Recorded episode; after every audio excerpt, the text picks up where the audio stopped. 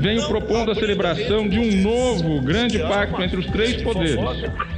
Será que não está na hora? O presidente brincando de presidir o Brasil. Não nasci para ser presidente. Os Três Poderes, um podcast de Veja. Olá, hoje é 23 de agosto de 2019 e estamos começando mais um podcast Os Três Poderes. Uh, eu sou Augusto Nunes, estou aqui no estúdio da Veja, em São Paulo, em companhia de Dora Kramer, no Rio de Janeiro, e Ricardo Noblar, hoje excepcionalmente também no Rio de Janeiro e não em Brasília. É, vamos começar é, pelo grande assunto da semana e de hoje ainda, né? Que é a questão da preservação ou não preservação da Amazônia. A confusão, resumidamente, a polêmica começou com um tweet do presidente francês Emmanuel Macron, que disse que iria conversar com os seus colegas do é, G, G7, né? É, iria discutir a questão da Amazônia, do desmatamento, do aumento das queimadas. Aí houve a resposta do presidente Bolsonaro é, e a discussão se generalizou. Vamos começar com Dora Kramer. Dora, como é que você viu vê essa questão e o que, que deve ser feito?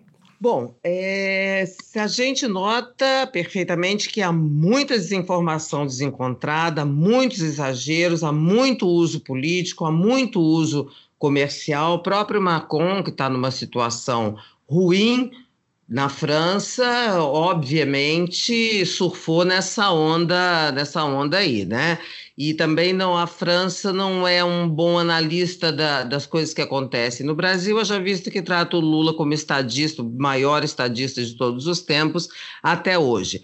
Agora, a despeito disso, quer dizer, o assunto tomou uma proporção mundial, vou dizer, vou até usar para usar um superlativo aqui, uma proporção planetária, e daí a gente vê a importância desse assunto. Agora, a despeito de tudo que eu disse sobre informações desencontradas, exageros, uso daqui e dali, ocorre que o presidente brasileiro dá margem a tudo isso. Ao fazer declarações que vão na contramão do que todo mundo civilizado é, é, acha adequado como tratamento à preservação do meio ambiente, ao ser negligente aqui dentro com, com essa questão, não perceber a importância disso, fazer declarações absolutamente regressivas, referidas num tempo que já passou, e principalmente ao ser beligerante na forma de fazer isso. Quer dizer, ele dá margem a todo tipo de reação contrária,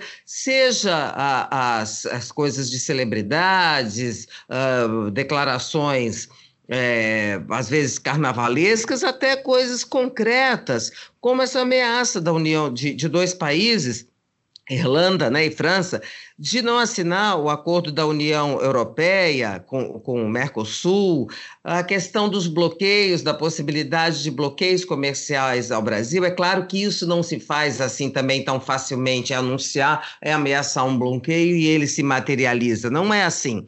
Mas, de qualquer maneira, deixa o Brasil numa situação muito ruim, num setor em que o país tinha conseguido se recuperar, eu acho que lá por, de, por meados de do, do, dos 2000, 2005 para cá, nessa questão ambiental. A Amazônia, o tratamento da, da Amazônia é um imperativo de importância mundial.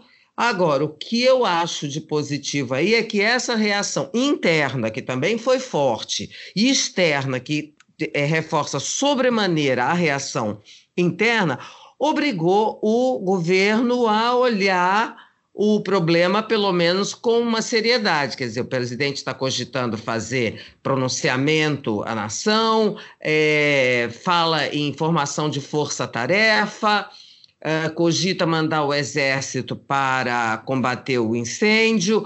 O presidente da Câmara, Rodrigo Maia, constitui, ou pelo menos anuncia que vai constituir uma comissão para tratar dessa questão da Amazônia. Ele mesmo já está organizando, parece que vai em setembro aí, numa viagem à Europa, servir como uma espécie de embaixador no tratamento, ou moderador de, desse assunto. Enfim, o lado bom da história é que algo se moveu. Eu acho que deu para o, o Bolsonaro perceber que naquela toada sabe, de, de, de valentão regressivo, não dava para ele tratar a questão não só do ambiente, da Amazônia, Amazônia em particular, porque é o, é o caso mais, mais estridente, como na a questão do meio ambiente no Brasil inteiro, que inclui fortemente a questão do agronegócio. Ricardo Noblar.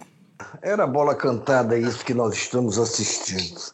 Primeiro porque nessa época do ano, e isso se repete há anos, é, é, a temporada das queimadas, Amazônia fora, Mato Grosso, enfim, toda essa região aí conhecida como uma região mais sujeita a esse tipo de incêndio sazonal que nós temos.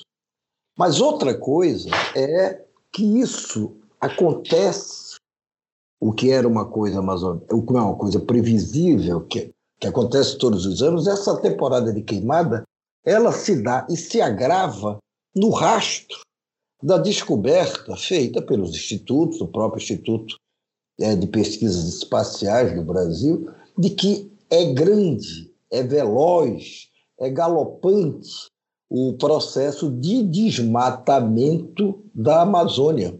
Esse processo é permanente, mas ele é, se agudizou nos últimos oito meses, que coincidem para pouca sorte, talvez, do presidente Jair Bolsonaro, com o período em que ele está no governo. Isso decorre também, claro, quando você tem na presidência, quando você tem no topo alguém que dá sinais de despreocupação com determinados problemas, é natural que aquelas pessoas que se aproveitam daqueles problemas, seja para faturar, seja por qualquer outra razão, é natural que essas pessoas se sintam mais liberadas, com mais apetite para ir à frente. E é o que nós temos. É, essa semana nós tivemos agora, claro, a, a, a, a, explosão dessa, dessa, dessa reação internacional ao que está acontecendo aqui agora. Mas a descoberta de que o desmatamento só fez crescer nos últimos oito meses, isso é notícia velha, digamos assim. É notícia de mais de um mês. Isso acabou provocando a demissão do presidente do Instituto Nacional de Pesquisas Espaciais, tanto ele como o Instituto, pessoas e órgãos com, é, é, de respeito planetário, reconhecidamente respeito, e, no entanto, Diante dos dados divulgados pelo Instituto, simplesmente o governo resolveu ignorá-los, ou mais do que isso, desacreditar esses dados. Aconteceu isso no pior momento possível para o governo. Sua imagem está emporcalhada fora daqui, espantosamente emporcalhada, e nós vamos ter um fim de semana, os próximos dias, talvez semanas, de manifestações, não só aqui, mas mundo afora. Todo mundo está de olho na Amazônia. E a gente vai ter que dar um jeito nisso, se não quisermos não só passar uma vergonha maior do que, estamos passando, como pagar o preço de eventuais revides internacionais na área de negócios. Bom, ah, deixa eu ah, estabelecer primeiro como premissas que nós três aqui defendemos a preservação da floresta e o desmatamento ilegal zero que é o que promete o ministro do Meio Ambiente, tem que cumprir. Sem, bom, estabelecida essa premissa, eu acho que faltam informações precisas, não só sobre o tamanho do desmatamento, o avanço das queimadas, como também quem é que provoca isso aí, o que, que aconteceu de fato nos anos anteriores e tal, pelo seguinte. Eu sempre achei muito estranho apresentar a, a publicação daqueles uh, dados, né? assim, nesse mês, no mês passado, o desmatamento foi de 3,2%, foi 3,2% inferior ao do mês anterior. Não. Aí eu sempre dizia a mesma coisa. Quer dizer, isso significa que a floresta vai demorar mais para acabar. Um dia acaba. Porque você tem de ter o desmatamento zero para preservar a, a floresta, pelo menos quanto ao desmatamento ilegal. É verdade que a, as queimadas parecem ter crescido. Agora, por quê? Quem é que está incendiando? Você culpar liminarmente o pessoal do agronegócio, eu acho que é injusto, mais que precipitado, é injusto e vou dizer por quê. Agora, ah, nenhuma medida, não, não, não houve nenhuma medida que modificasse a legislação. Acho, como diz Noblar, que realmente é a percepção que pode ter o pessoal que desmata, madeireiros, é, também alguns agricultores e tal, a, a, a sensação de que nada vai acontecer se eles cometerem essa ilegalidade. Dito isso, é impressionante a inabilidade do governo para responder com dados a, gente, a, a, certos governantes ou mesmo a ONGs que ou desconhecem a Amazônia ou mentem deliberadamente. Eu conheço razoavelmente a, a Amazônia, não sei se vocês, Dora e, e Noblar, estiveram lá, se sobrevoaram. Eu, a, a região eu sobrevoei bastante. A Amazônia e acho o seguinte: para começo de conversa, é impossível vigiar a Amazônia sem a mobilização do Exército, que no momento não tem nem é, dinheiro para dar comida para recruta. Só o Exército. As ONGs não tem gente para isso, o IBAMA não tem, o AFUNAI não tem, é tudo bobagem. Quer dizer, quem fiscaliza? Você vê pelo satélite o, o suficiente para saber que estão desmatando demais e tal, mas quem provoca, onde começa, qual foi a causa, isso aí o Brasil precisa se preparar para ter esse tipo de mecanismo. Agora, o Macron ele sabe tanto da Amazônia que ele primeiro ilustrou o tweet dele com uma foto de 1989 e depois com a de um fotógrafo morto em 2003. Aí ele diz: nossa casa está queimando. Não é bem assim. Os brasileiros, de alguma forma, preservaram uma floresta que tem 5, 4 milhões e 200 mil quilômetros quadrados. O Brasil que é acusado de, desmatar tudo, tem 5 milhões e 500 mil é, quilômetros quadrados de floresta. Só é superado pela Rússia, né, que tem 8 milhões e 500 mil quilômetros quadrados, mas o Brasil tem mais área ocupada por florestas do que a Rússia, 63% do território nacional.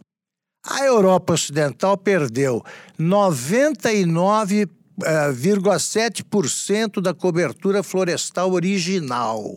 É verdade que depois das guerras eles começaram a fazer uma política de reflorestamento intensiva, mas o fato é que eles acabaram com as florestas. Então falta um pouco, eu acho, para ser gentil, de autoridade para tanta arrogância. O Macron nem se dirigiu ao governo brasileiro, né? E é secundado, por exemplo, pelo Cristiano Ronaldo, que bota uma foto de uma queimada no Rio Grande do Sul. Aí faz sentido, sim, chamar de sensacionalista esse tipo de cobertura. Tá? A Madonna falou do uh, bolso, como é que chama aquele chapéu daquele filme com Alain Delon, Borsalino. Ela falou o presidente Borsalino. Então ela também está um pouco por fora do Brasil. Agora, as ONGs começam a aproveitar politicamente, o governo reage de maneira desastrada, a ponto de aparecer ali a reprodução da, no, no, na, na página do Eduardo Bolsonaro, a reprodução de um tweet é, em que o Macron é chamado de idiota. Ou o Eduardo está achando que só precisa ser gentil com o Trump, ou está treinando para ser reprovado espetacularmente na sabatina do Senado, né? Não dá para entender. Então, eu acho que esse negócio de a Amazônia está em chamas, a Amazônia é exagero. A Marina Silva, de maneira oportunista, né, é, ignora que a floresta continuou sumindo durante a passagem dela pelo Ministério ela ignora que os assentamentos do sem terra é, que se multiplicaram na Amazônia, eles não ficam em cima das árvores, eles ficam onde havia árvores. Então, o que é preciso é fazer um exame muito rigoroso da situação e, claro, o governo já começou a mudar de ideia, porque tomou um susto merecidíssimo.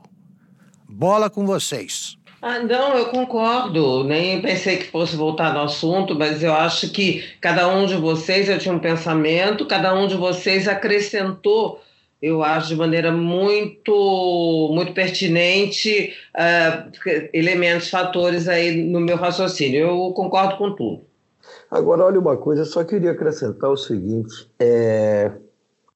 o nosso presidente ele não precisava ter feito, e isso o Augusto observou é, no seu comentário, ele não precisava ter feito determinadas declarações e tomado determinadas atitudes é, que só serviriam para, é, para que se criasse ou se aprofundasse a ideia de que ele é uma pessoa contra o meio ambiente.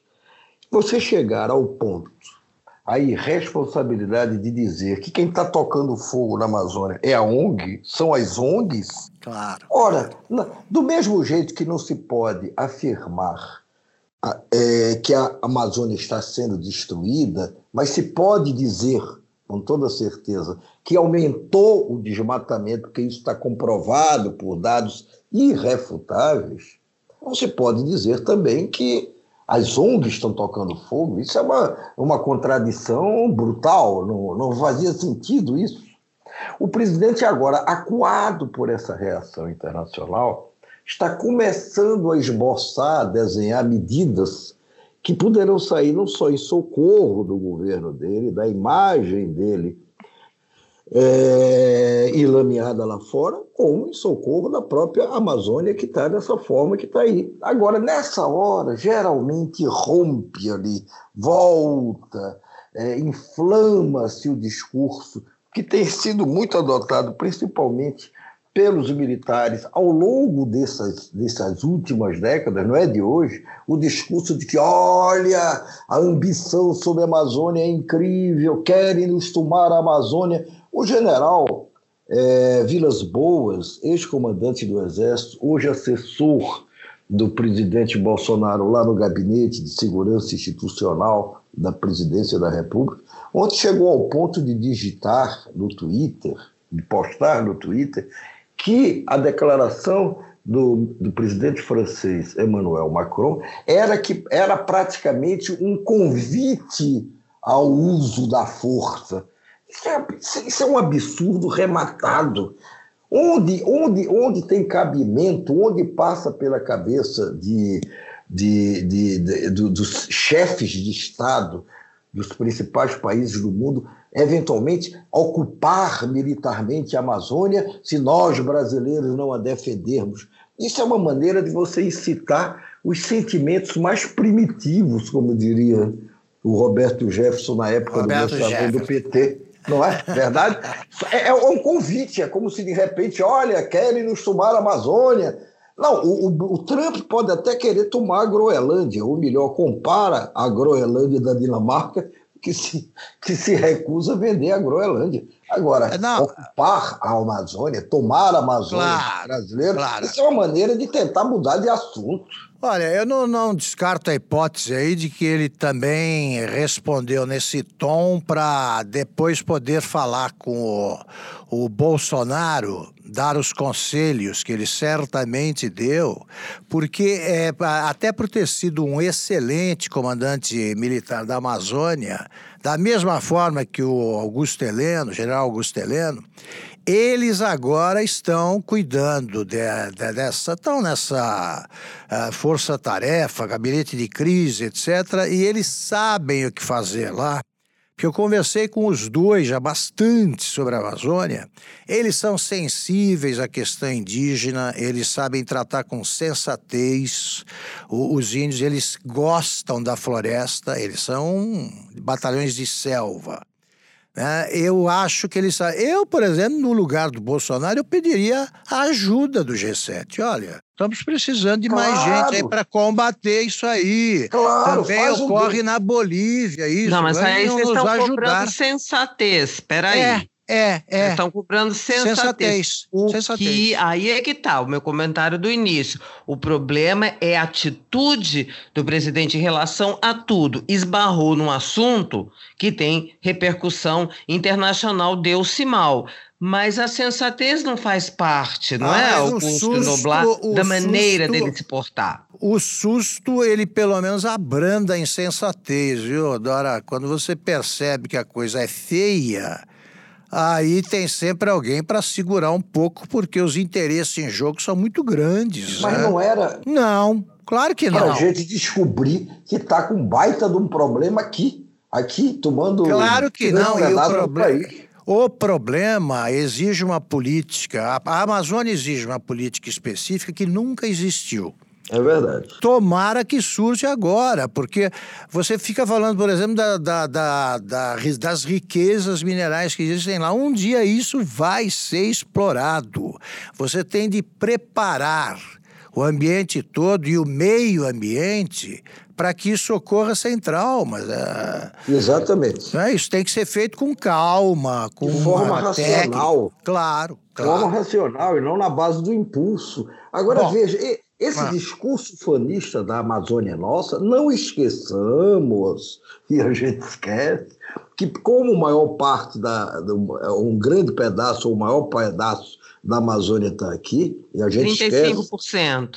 35, pois é, veja, a Amazônia ela se estende por oito países. Exatamente. Oito países. Amazônia E não é acho que seja melhor a situação lá, não, viu, Noblar? Eu acho que também não, precisa não, disso. Concordo, eu não ia fazer essa comparação. O que eu ia dizer é o seguinte: a Amazônia não é nossa. A Amazônia, primeiro, é universal, é uma coisa que inspira preocupação em todo canto, e ela fisicamente pertence a oito países.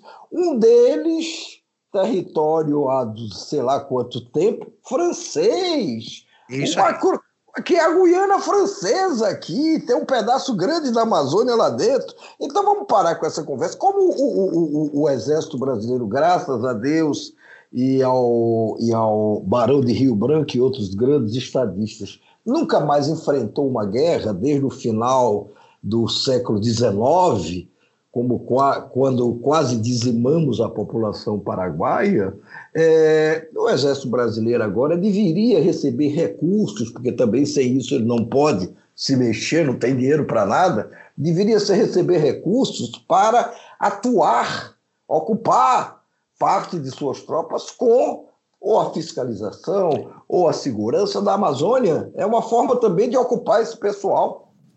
Perfeito. Bom, antes que o Noblar declare guerra ao Brasil do lado do Paraguai, eu queria que a Dora continuasse é, no tema das frases infelizes, porque é disso que trata também a capa da revista Veja desta semana.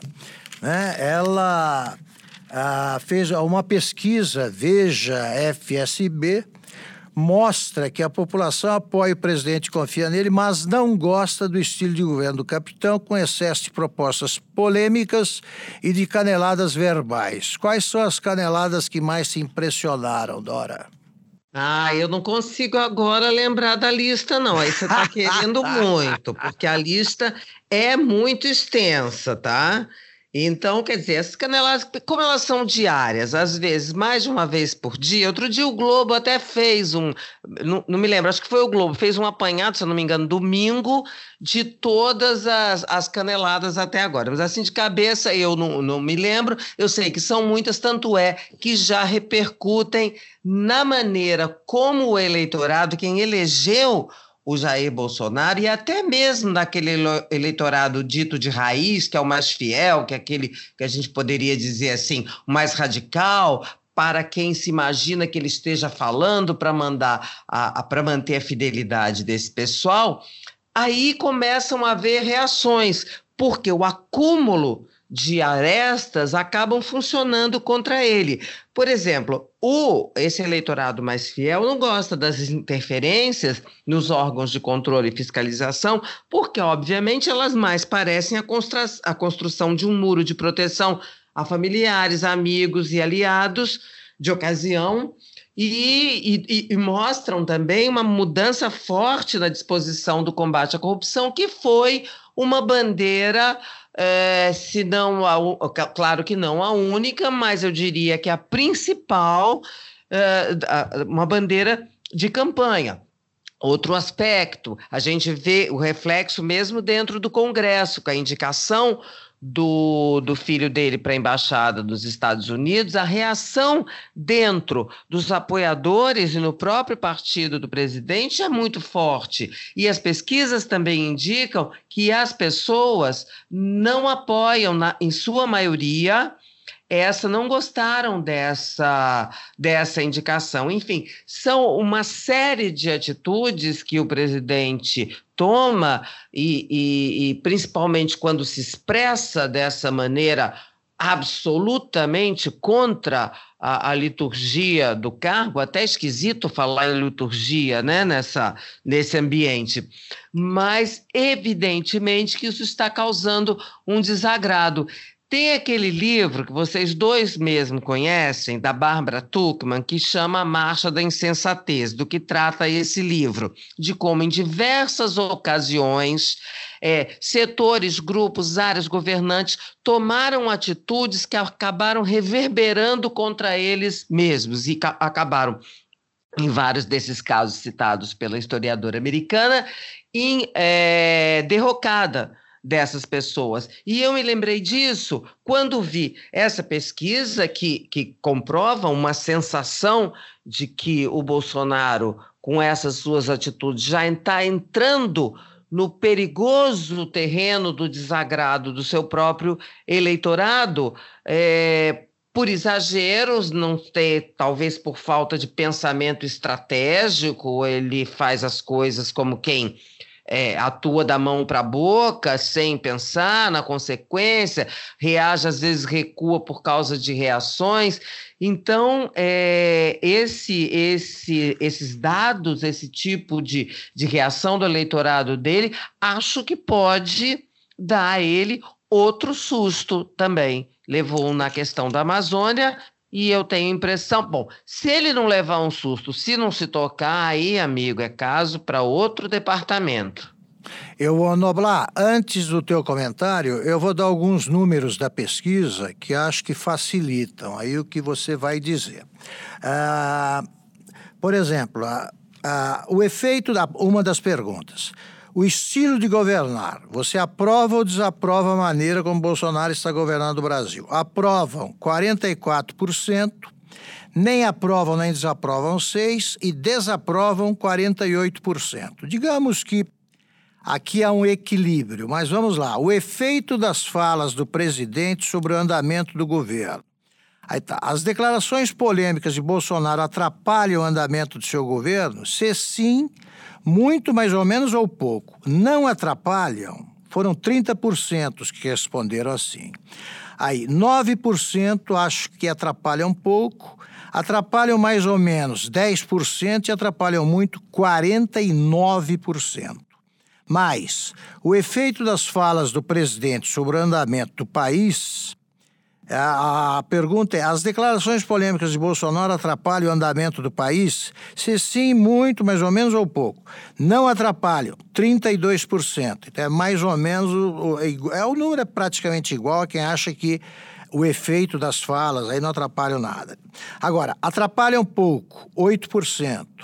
Atrapalham mais ou menos, 12%. Atrapalham muito, 45%. É bastante é bastante.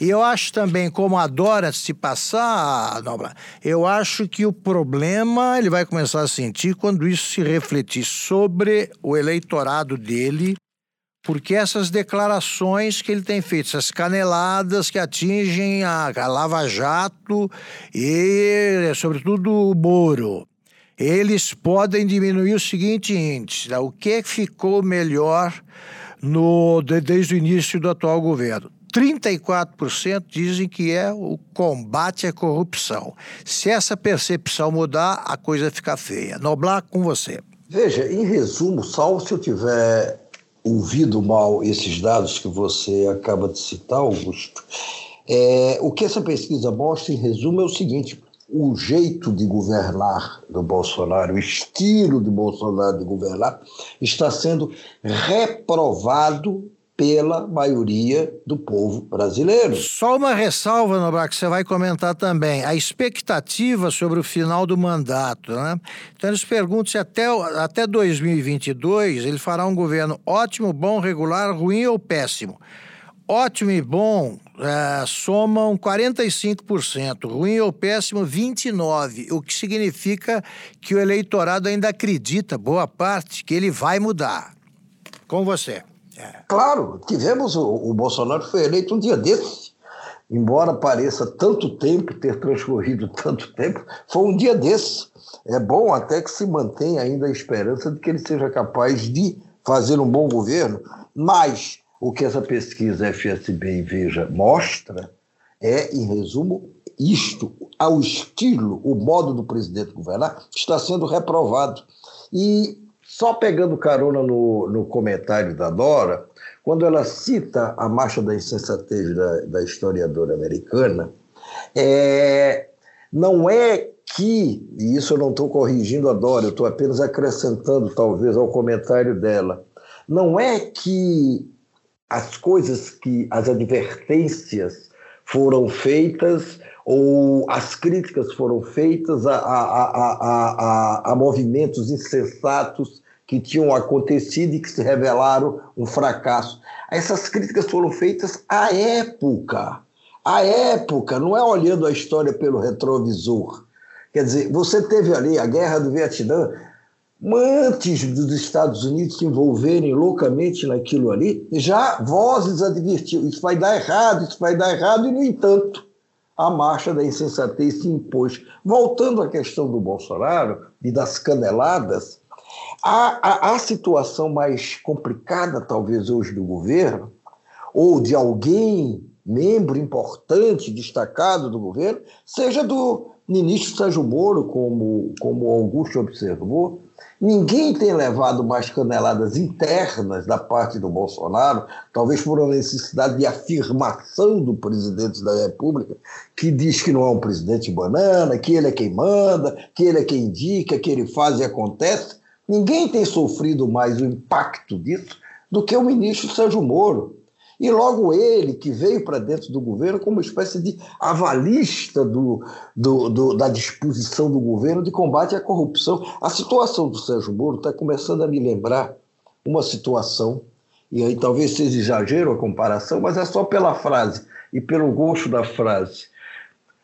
Está começando a me lembrar a situação vivida por aquele traficante de drogas que matou barbaramente o jornalista Tim Lopes, da TV Globo, o Elias Maluco. Quando ele foi preso, o Elias Maluco disse para o oficial que lhe deu voz de prisão: Perdi, chefe, mas não esculacha, não esculacha. Pô, o, o, o, Moro, o Moro está perdendo as batalhas dele internas dentro do governo para um Bolsonaro que que, que se comporta desse jeito, reprovado como foi. Agora, não precisa esculachar o Moro. Não precisa Bem, esculachar o Moro, não há razão para isso. Bom, nós temos, estamos nos minutos finais do programa, vocês têm pouco tempo para fazer o seguinte comentário. O comentário sobre o seguinte assunto.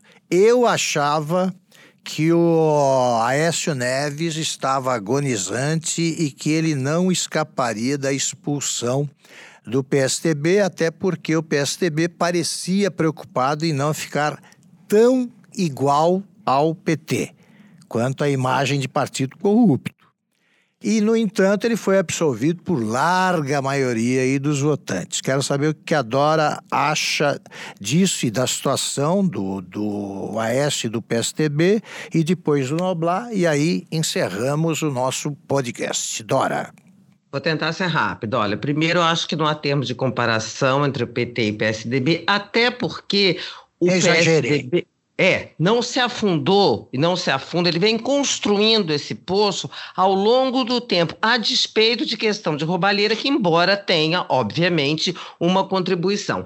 Eu, nesse episódio específico da reunião da executiva, para mim ficou muito claro que o João Dória precisa comer muito arroz com feijão antes de achar que pode dar volta no Aécio Neves, né? O Aécio Neves presidiu o partido durante quatro anos não chegou ontem no PSDB, tem controle e informação sobre as campanhas de vários candidatos e, evidentemente, isso é, tem influência sobre o resultado. Eu acho que ali teve também uma, uma atitude, uma intenção do PSDB de dizer, tem uma expressão de política até meio vulgar, mas assim, cachorro, como é que é? Cachorro novo não entra correndo no mato. Algo assim, né? é, para conter também o ímpeto do Dória, que fica agora numa situação, todo mundo diz, ah, ele pode fundar um partido, o Bruno Covas, que disse ou ele ou eu, prefeito de São Paulo, vai sair. Lá, esse negócio de fundar partido não é uma coisa que se faça de uma hora para outra. E tem uma questãozinha aí, gente. Em setembro, acaba o prazo para filiação partidária dos candidatos que pretendem concorrer às eleições de outubro do ano que vem. É isso. Perfeito. A, a, a, acho também que poderia se aplicar ao João Dória a frase do craque Romário, né? Sobre a distribuição de lugares do ônibus que conduz para o campo os atletas. Chegou agora que sentar na janelinha, pô, não dá. Noblar.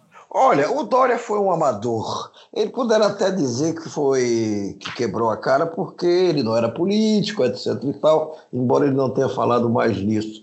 Mas o Dória, ele sequer assistiu a aula ou leu a respeito da aula que o velho PSD da época do senhor Getúlio Vargas, que se matou há, há tantos anos com um tiro no coração, que o PSDB, que o PSD, Partido Social Democrata, democrático, ensinou naquela época, ensinou há mais de 70 anos. Não se faz uma reunião sem combinar antes o resultado dela. É evidente. Não se pode. E aí não, o Dória estimulou, não, mandou lá que o seu partido em São Paulo, no município, no estado, é, promovesse ou patrocinasse um pedido de expulsão do, do Aeste e esqueceu de combinar. Esqueceu de combinar fora de São Paulo. É, é, é, é, espantoso. Bem, Dora Kramer, foi um prazer, minha querida, de novo conversar com você. Ricardo Noblar, meu velho amigo, foi um prazer. Estamos terminando aqui mais um podcast Os Três Poderes da Veja. Até o próximo.